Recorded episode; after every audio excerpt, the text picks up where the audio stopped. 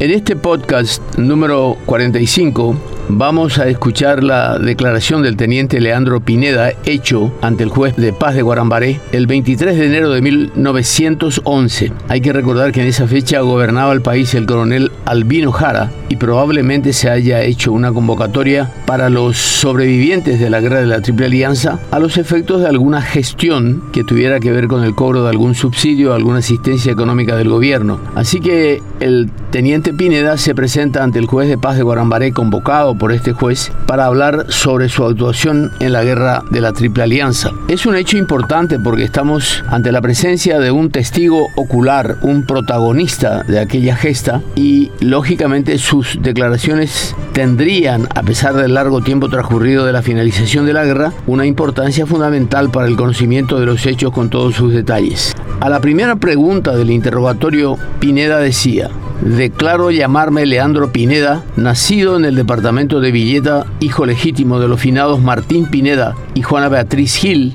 de tener 68 años de edad, ser casado y de profesión agricultor. A la segunda pregunta declaro que he sentado plaza de soldado en el campamento Cerro León desde el 31 de marzo de 1864, lo que significa que estuvo desde la fundación de ese campamento sirviendo en el lugar y formaba parte del regimiento de caballería número 11 a cargo del capitán Vicente Florentín. Después de haber sido medianamente instruido en la táctica militar española por el entonces teniente José María Delgado, que sería después general de la Nación. Como durante nuestra campaña en Cerro León y nuestra marcha de esta a la Asunción y de aquí a Humaitá, no ha ocurrido ningún hecho que merezca anotarse en este relato, pasé más tarde a la expedición del Sud.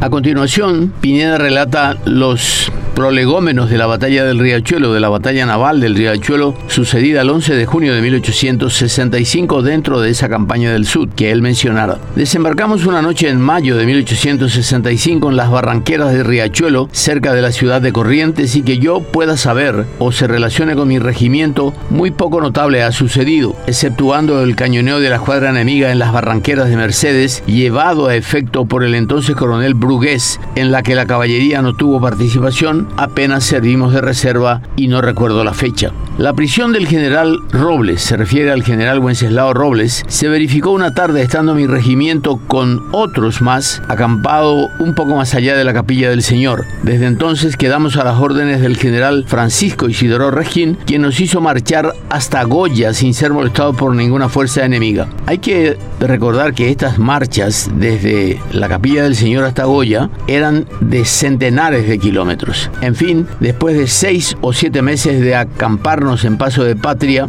de marchas y contramarchas de Clara Pineda, regresamos el Paraná y acampamos en Paso de Patria. No asistí en el combate de Corrales ni en el asalto al Banco del Paraná, verificados el 31 de enero y 10 de abril de 1866, respectivamente. Abandonado Itapirú y bombardeados en Paso de Patria, nos retiramos a campamentarnos a esta parte del estero Bellaco. A esta parte se refería por el estero Bellaco al norte, hacia Humaitá. Entonces, mi regimiento fue comandado por el capitán González, no recuerdo el nombre, por haber sido degradado el referido capitán Florentín, que nos mandaba desde la creación del regimiento 11 en Cerro León. Después viene la batalla de Estero Bellaco el 2 de mayo de 1866. Hicimos con mi regimiento el servicio de vanguardia a esta parte de la orilla del estero Bellaco y llegó el 2 de mayo de ese año, día miércoles, a las 6 o 7 más o menos de la mañana, recibimos la orden de pasar el estero por el paso Sidra y atacar la vanguardia del ejército aliado mientras otros cuerpos pasaban el mismo estero por los pasos de Angelito, Carrito y Gómez con la misma orden. La brigada de la que yo formaba parte iba al mando inmediato del coronel Brugués. El ataque fue simultáneo y bastante rápido cuando el enemigo se apercibió, ya sus avanzadas estaban destrozadas y ya picábamos a sable, lanza y bayoneta. Todo el cuerpo principal de la vanguardia enemiga quedó destrozada completamente. Recogimos muchos trofeos, entre ellos figura una batería completa de artillería volante con todas sus dotaciones. Nuestra misión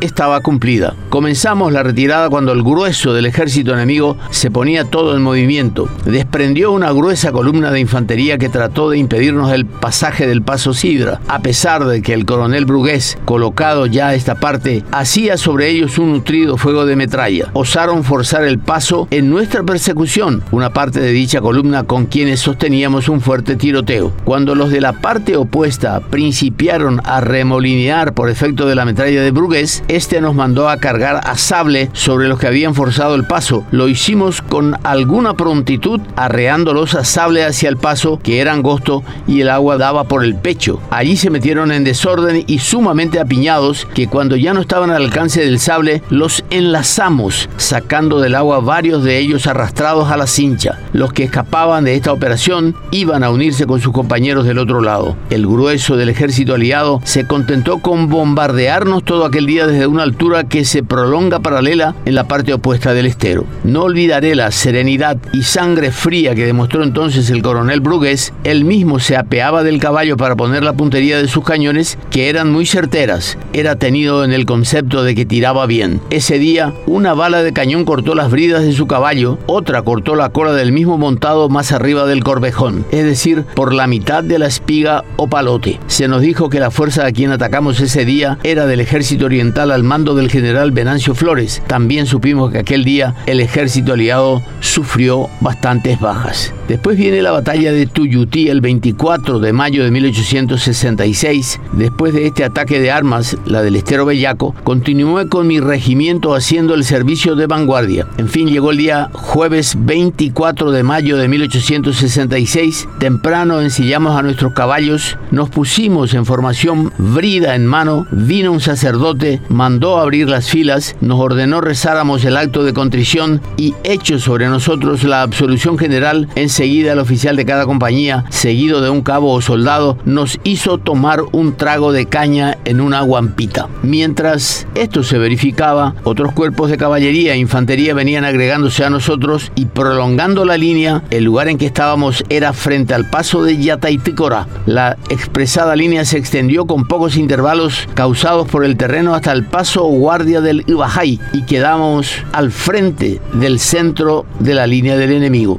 Esta división fue mandada por el coronel José Dubigis Díaz y otros jefes como el mayor Benítez que murió de resultas de una contusión que recibió en ese día. Esperábamos la señal para avanzar que debía ser de tres tiros de cohetes a la Congrev. Se dio esta y avanzamos a paso de trote por Yataiticora, paso de Ubajay y por fin por el estero bajo un diluvio de balas de artillería y fusilería que abría grandes claros en nuestras filas. La orden que llevábamos era atacar el cuartel general de Mitre, situado en nuestro frente en un naranjal llamado Durecue o Naranjatirraído.